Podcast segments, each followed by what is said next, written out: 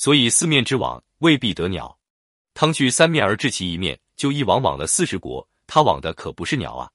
又一次，商汤盖房子，工地上挖到一具死人的骸骨，众人准备当垃圾扔了。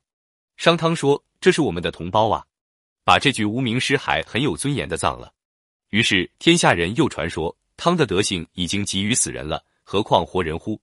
于是百姓归心，无私不服。无私不服的结果是什么呢？当商汤开始征伐天下的时候，他往东打，西边的人民就不愿意了。汤怎么往东打呀？怎么不打我们呢？我们希望他来统治啊！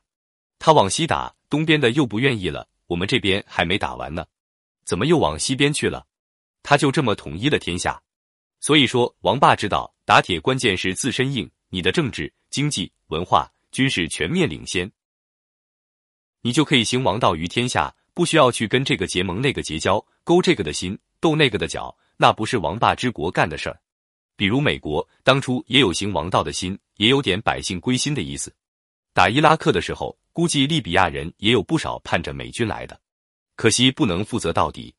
奥巴马不懂得一个最起码的规矩，什么叫领导世界？领导世界就是要为世界牺牲自己，一点都不牺牲，哪有资格领导别人呢？今天想不流血牺牲，不靠自己力量，而是靠争天下之交、养天下之权来治天下，那就只能为天下耻笑。不疑不惧才能胜利。原文中是这样说的：“施无法之赏，悬无政之令，犯三军之众，若使一人，犯之以事，诬告以言；犯之以利，诬告以害。”本人详解：施无法之赏，悬无政之令，无法无政，是打破常规。贾林注：欲拔城，挥国之时，故选法外之赏罚，行政外之威令，故不守常法常政，故曰无法无政。重赏之下必有勇夫，要攻城拔寨的时候，就要悬超越法定的奖赏。战争是非常时期，要颁布打破常规的号令，这就是为了胜利。平时的一些规矩就不遵守了，有临时的、特殊的规矩。犯三军之众，若使一人。曹操注：犯用也，严明赏罚，虽用众，若使一人也。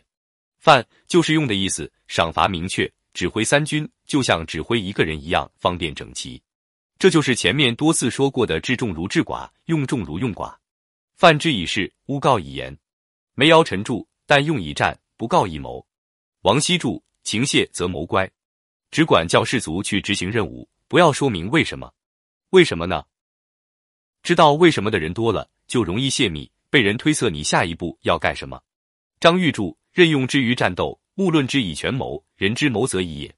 这是第二个问题，你告诉士卒为什么？他就要思考，要分析，一思考分析就难免要怀疑，他就不能坚定踏实的跟你干。